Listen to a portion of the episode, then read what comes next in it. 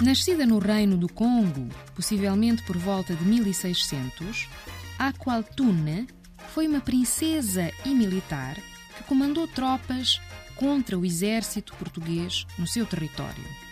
Derrotada e escravizada, foi levada para o Brasil, onde conseguiu fugir para o Quilombo de Palmares. Ficou também conhecida por ter sido mãe e avó de líderes deste célebre quilombo. A qual Tune faleceu em data incerta.